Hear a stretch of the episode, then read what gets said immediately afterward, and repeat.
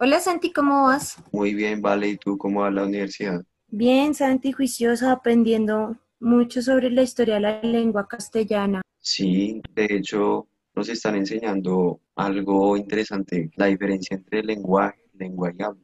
Imagínate que, que no es lo mismo. Yo, yo creí que sí era lo mismo y que solo tenía diferentes nombres. Ve, qué raro eso, mira que nos mencionaron como que la lengua y el lenguaje eran cosas diferentes, pero yo no sabía que el habla y la lengua también eran cosas diferentes. Sí, imagínate que el lenguaje, al parecer, es la forma en la que nosotros y los seres vivos eh, se expresan a través de sonidos, gestos y la lengua es como el sistema de signos para guiarnos de saber cómo usar esa gramática. En, tanto, pues también nos explicaron algo de la, pero la verdad no me acuerdo muy bien. Oye, mira, qué interesante diferenciación, porque a mí me, yo me acuerdo que cuando nos hablaron del habla, nos explicaron que era ya como tal la capacidad de formar palabras, es decir, como de eh, expresar lo que estamos pensando como de expresar lo que estamos pensando y articular esos pensamientos en palabras y en oraciones que nos permiten pues obviamente comunicarnos. Desde ahí se debe partir para poder entender todas las teorías que alrededor del origen de la lengua porque yo sé que hay como registros de hace miles de años y que de hecho estos registros de la escritura marcan eh, como la diferenciación de época. Tengo entendido que hay perspectivas como de tres autores que nos pueden dar luces de, de, todo lo que se refiere al origen de la lengua. ¿Tú ya viste esos autores? Ya sobre Chomsky, Piaget y Vygotsky? Bien, frente a los lingüistas que me proponen, la verdad solo he visto a Chomsky. En lo que propone Chomsky, según lo que me explicó el profesor en clase, eh, él propone una teoría del innatismo en la cual eh, nosotros poseemos una estructura mental que nos permite entender y producir infinito número de oraciones para expresar nuestras ideas de manera que esa, esa estructura mental le da, le da primacía al lenguaje, al, lenguaje que utilizamos en esas oraciones antes que al pensamiento. Ya, pues qué interesante. Sí, a mí también me explicaron algo así del innatismo de Chomsky. Pero mira que, bueno, ya que me dices que no conoces como muy bien a Piaget y a Vygotsky, te cuento que ellos dos tienen unas teorías que no son ni siquiera tan diferentes la una de la otra. Piaget eh, propone que el lenguaje en realidad está condicionado por el desarrollo de la inteligencia del ser hablante. Contrario a lo que me comentas de Chomsky, Piaget dice no, eh, se necesita inteligencia para poder apropiar el lenguaje. Y además es el pensamiento y el lenguaje eh, se desarrollan por separado. Y em, ya que pues el desarrollo para Piaget de la inteligencia comienza de hecho desde el nacimiento, mucho antes de que el niño empiece a adquirir la capacidad. Es decir, que ese lenguaje del que habla Chomsky, que aparentemente es innato, es como un lenguaje primario que no es el verdadero lenguaje que debería ser como el más desarrollado y que se desarrolla paso a paso como lo plantea eh, Piaget. Y mira que si entramos a analizar, por ejemplo, la teoría de Lev Vygotsky, em, pues que como te mencionaba no es muy diferente a la de Piaget, eh, Vygotsky nos compartió una concepción del lenguaje igualmente empirista y racionalista tradicional, pero nos propone fundamentalmente que el pensamiento y el lenguaje son dos capacidades que no guardan relación la una con la otra. Es decir, mientras Piaget nos dice que a medida en la que se va desarrollando la inteligencia, se va aprendiendo a hablar, Vygotsky nos dice que la inteligencia se desarrolla por un lado y eh, la capacidad de lenguaje por otro lado. Esto eh, nos propone pues eh, que en efecto existe un lenguaje previo e independiente al, al pensamiento, ¿sí? Oye, Pero vale, es, me surge otra, otra pregunta. O sea que, eh, según Vygotsky, eh, el lenguaje es dependiente del pensamiento para poder existir. Pues mira, en efecto, este pensador como que nos propone que existe un pensamiento previo que es independiente al lenguaje. Hazte de cuenta como que primero pensamos y después nos expresamos. Pero es a partir de un determinado momento en que el lenguaje y el pensamiento se funden a través de un proceso de interioriz- interiorización eh, que va ligado obviamente a la función reguladora y que da lugar al pensamiento verbal por un lado y al lenguaje intelectualizado por otro lado. Es, es decir, que el hablante se inter- interioriza tanto el lenguaje como su pensamiento eh, ligado a una, eh, una estructura reguladora que, que controla eh, el pensamiento verbal para que no traspase ciertos límites. Sí, básicamente es eso. Digamos que hay dos grandes teorías en torno a esto, que son las teorías vocales y las teorías gestuales. ¿Tú has visto algo de eso ya en la carrera? Bueno, pues a mí me han explicado algo de esas teorías. Dentro de lo que me han explicado, me han dicho que eh, la teoría vocal hace referencia a la manera en la que nosotros adquirimos el lenguaje eh, por, descendencia de nuestros ancestros primates. Eh, aprenden en primer lugar a comunicarse a través de sonidos porque surge la necesidad de identificar diferentes peligros como los depredadores. Así, asimismo, pues también eh, se plantea algo sobre el apareami- apareamiento. Digamos que a mí en la universidad me hicieron mucho énfasis, sobre todo en la teoría gestual. Esta teoría como que plantea una idea principal y es que la lengua surgió a partir de un sistema de señas en el cual pues se utilizaban gestos manuales y gestos faciales que fueron adaptados por también por nuestros ancestros primates como una comunicación simple lo que fue evolucionando a lo que conocemos hoy como la lengua de señas. Y esto se fue, eh, digamos que complejizando a través de un proceso de pensamiento que eh, eh, fue haciendo que surgiera la necesidad de un sistema comunicativo hablado. Hicieron unos tipos de pruebas que apoyan esta teoría, por ejemplo, la del lenguaje gestual y de un sistema neuronal parecido, es decir, las regiones del córtex son, que son responsables de los movimientos de la boca y de la mano limitan entre sí. Y la otra es que los primates no humanos pueden usar gestos o símbolos para una comunicación como mínimo primitiva. Y pues algunos de esos gestos se asemejan a los gestos que hacemos los humanos, como por ejemplo eh, la postura de pedir, que es con las manos abiertas, que los humanos compartimos con los chimpancés. Yo no sé si de pronto tú habrás escuchado de Coco, del experimento que hicieron con una primate llamada Coco. Sí, sí, yo, yo lo he escuchado, incluso hay un video en National Geographic de los años 80 eh, en, las que, en los que muestran a la primate mostrar ciertos avances en lo que es el lenguaje sordomudo. Exacto.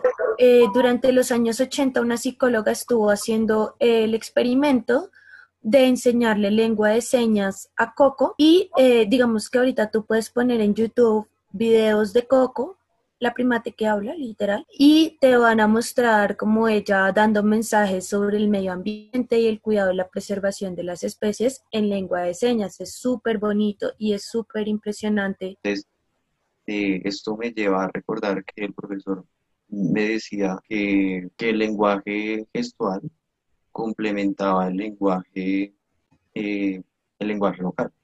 Entonces, eh, al parecer se complementan de manera recíproca en el proceso comunicativo. Así es, qué interesante eso también. Mira que ya de pronto para, ahora que me haces recordar los procesos recíprocos, eh, también digamos, para hablar del origen de las primeras lenguas, a propósito de la diferencia entre lengua y lenguaje. También hubo un proceso de, de, perdón, de reciprocidad en cuanto fueron surgiendo las nuevas lenguas. ¿Tú ¿Conoces un poco como sobre las teorías del origen de las lenguas o, les han hablado un poco de eso? La, teoría, las teorías del origen de las lenguas, eh, sí algo he escuchado, que es pues, que influyen las culturas indígenas con los registros escritos, eh, los símbolos, las esculturas y, hasta dibujos tienen que, que, los hacen verdaderos artistas, aunque no son Picasso.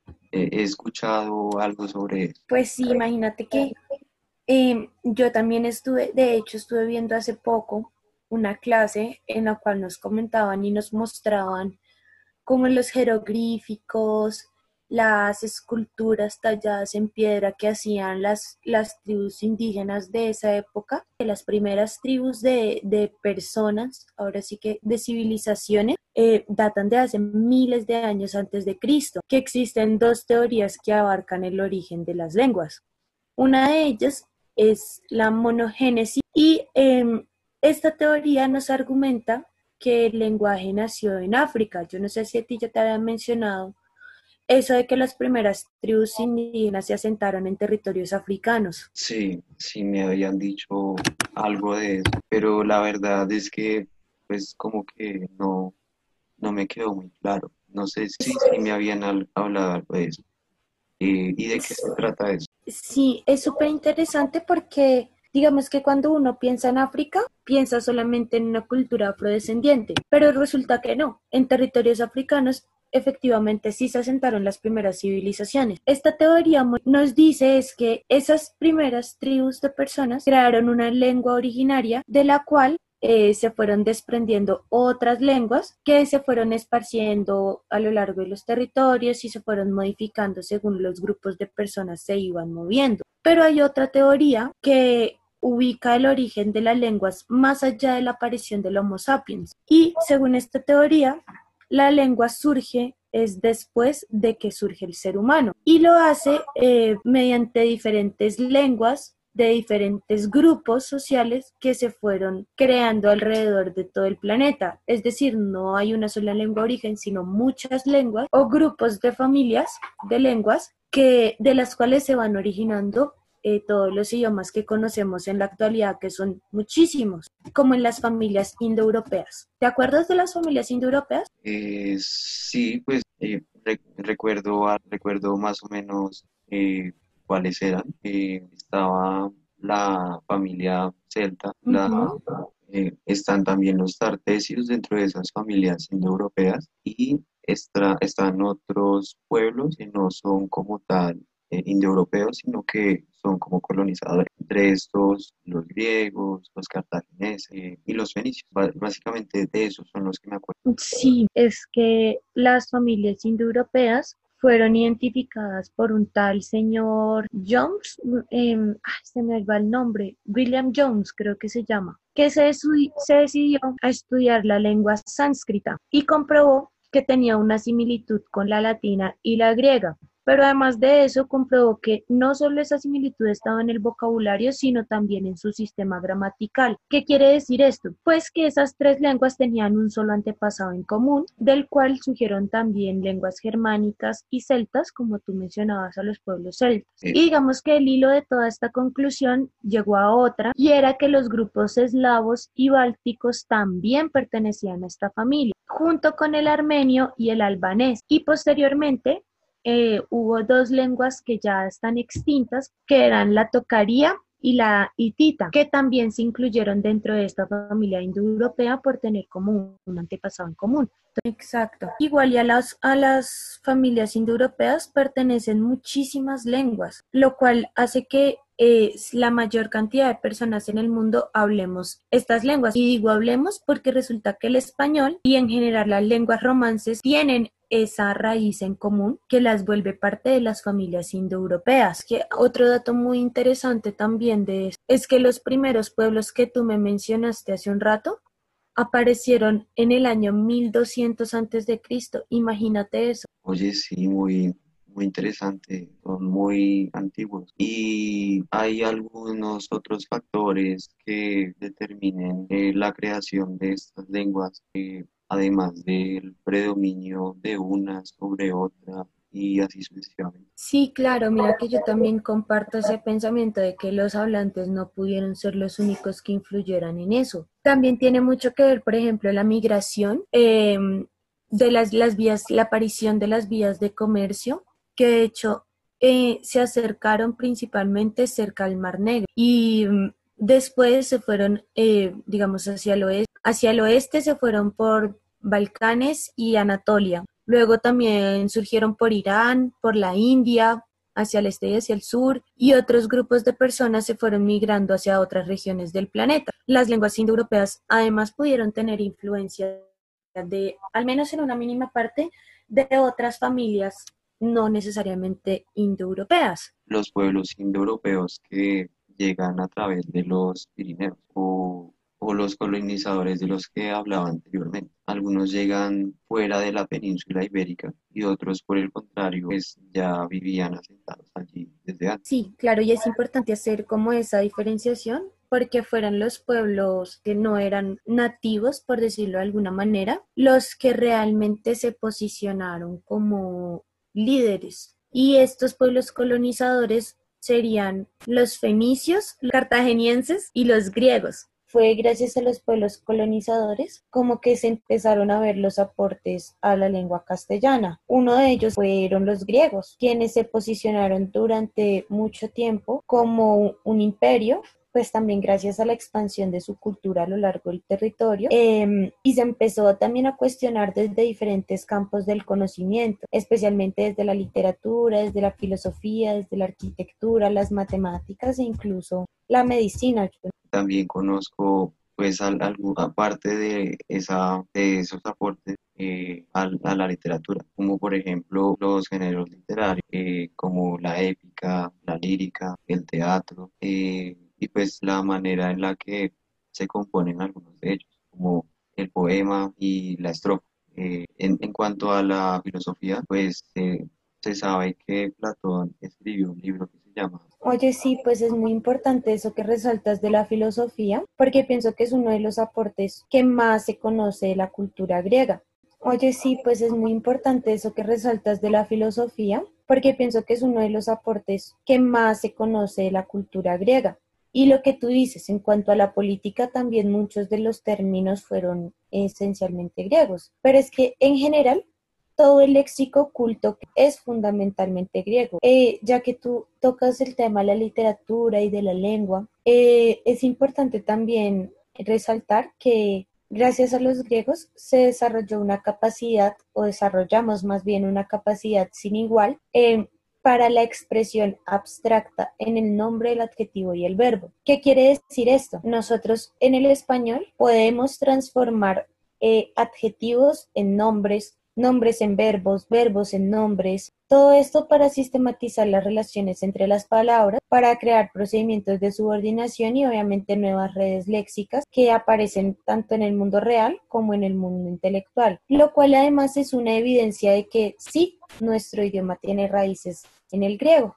También hay una raíz que es iego, que es de origen prerromano, que la podemos ver en las palabras mujeriego, labriego, veraniego. Hay palabras como arroyo, baranda, que son de origen prerromano. También hay celtismo, celtismos perdón, en el latín. Por ejemplo, camisa, cerveza. También tengo entendido que hay más voces vascas, pero pues no, no las conozco. Bueno, como por ejemplo chatarra, chaparro, son de mm. origen vasco. Eh, pizarra, la, la también es de origen y, mira que hoy ahorita eh, acabo de encontrar aquí y veo como que sí, hubo una expansión romana y un conflicto ahí, creo que fueron eh, como guerras, ¿no? De lo que yo me logro acordar, esas, esas guerras se dieron en, en etapas, el, el, el asedio que hubo en la ciudad-estado de Corinto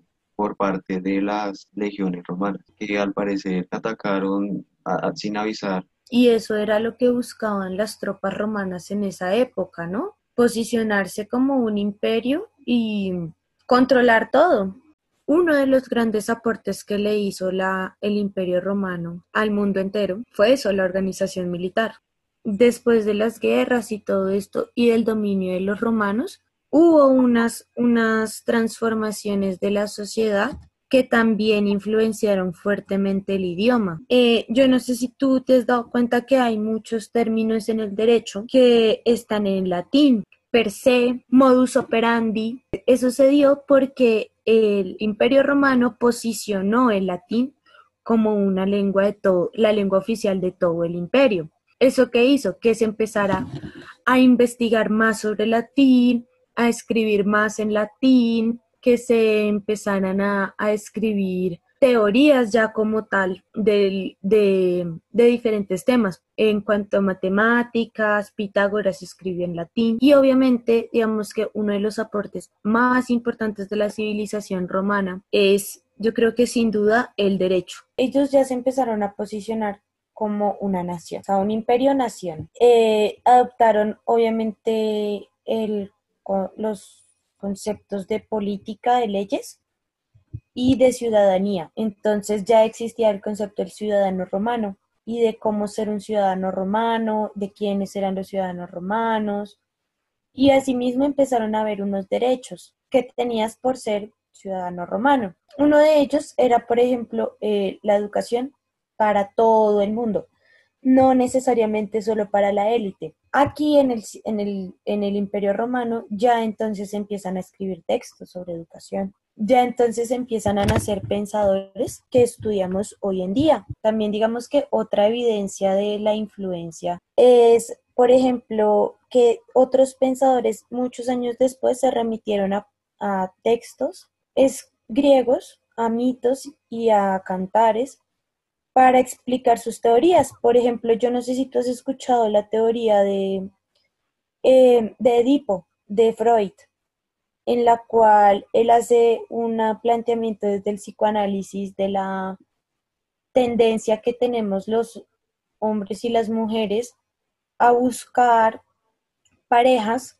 que tengan similitudes con nuestros padres o madres. Entonces, esa es una muestra de que en efecto hubo una trascendencia de ese conocimiento, de que en efecto hubo unos conceptos que nos pueden estar sirviendo para este momento y de que la única manera en la que se pudo haber llegado a la adquisición de esos conocimientos es por medio del lenguaje y por medio de las relaciones que hay entre pues las lenguas romances y digamos que el idioma español con el latín, el griego, etcétera, etcétera, etcétera. Frente a ese tema de la mitología, de, al, parecer hay una conexión con la religiosidad que se conecta eh, con la espiritualidad y las creencias que tenían tanto los romanos como los griegos. Entonces, eh, de ahí radica eh, la existencia en su mitología para pues para darle un sentido a, aspectos como la, manera en la que rugen las olas o porque truenan las nubes y disparan rayos desde el cielo. Y es ahí donde nacen, por ejemplo, dioses como Poseidón, el dios de los mares, para los griegos, y para los romanos Saturno, y, Zeus, el dios del cielo, que, la, que según los griegos lanza rayos eh, para castigar al que se subleva contra la voluntad de los dioses. Me parece muy importante el aporte que tú haces eh, y la relación que mencionas eh, como de la espiritualidad, porque fue mediante la unificación religiosa y espiritual que el imperio romano se pudo consolidar y fue mediante esta unificación también difundir el latín a través de la educación eclesiástica. Los romanos igual y tenían su propia religión, pero también llegó el cristianismo a jugar un papel importante, eh, diciéndole a los romanos básicamente, no, mira, no es que ustedes crean en muchos dioses y existan muchos dioses, sino que hay un solo Dios que se presenta de diferentes maneras. En un primer momento, la negación ante este, este monoteísmo eh, hizo que se persiguieran a los cristianos por años. Eh, pero después ya se decidió que el cristianismo sería la religión oficial del imperio romano. Y con esta decisión del cristianismo eh, como religión única del imperio fue que se pudo empezar a hacer estudios teológicos, fue que empezaron a enviar curas a enseñar en otras partes, a enseñar el latín, y fue así como el latín también llegó a nuestro tiempo. Se pudo transformar hasta dar en, en, diferentes idiomas, como lo es obviamente pues la lengua castellana en nuestro caso. Pero asimismo, eh, también se eh, abrieron paso a muchísimas eh, guerras porque entonces el cristianismo ya no aceptaba otro tipo de, de creencias. Em, empezaron a ser perseguidos y esto también debilitó muchísimo el imperio romano, generó una serie de crisis, de desigualdades. También la gente empezó a darse cuenta de que en realidad la democracia romana no era tan democrática. Y este debilitamiento del imperio romano fue lo que hizo fácil el acceso a los bárbaros para finalmente acabarlo. Entonces, eso es muy importante también entender como el papel crucial y protagónico que tuvo el cristianismo, especialmente para la expansión del latín, como tú lo mencionas, y, para la expansión del conocimiento en general. Más fuentes sobre cómo vivían esos pueblos y, y todo ese tema. Pero también es que con la caída del imperio romano se marca el inicio de una nueva era en la historia de la humanidad que es la Edad Media que duró 10 siglos, desde el siglo XV hasta, perdón, desde el siglo V hasta el siglo XV. Y estuvo como principalmente caracterizado por la llegada del catolicismo como con un papel político, la creación de las universidades. Los paganos y, los protestantes y los, los cristianos. Y el mito, ¿verdad? De lo medieval y del oscurantismo. Se empieza a hablar de los mitos, eh, se empieza a hablar de un periodo ilustrado, de un intento para recuperar el, el helenismo. hay algo problemático y es que eh, cada iglesia tiene su propio obispo y esto hace que las ideas que se profesan en el movimiento del cristianismo eh, varíen, se transformen eh, o se modifiquen. En relación a los visigodos, eh, como un movimiento arquitectónico y como un movimiento dentro del romanticismo y de lo contemporáneo. Em, durante los siglos 6 y 7, no después de Cristo, em, no hay mucha evidencia como de la, de la evolución de la lengua. Eh, la pronunciación en el latín ya no coincidía con la escritura, por ejemplo.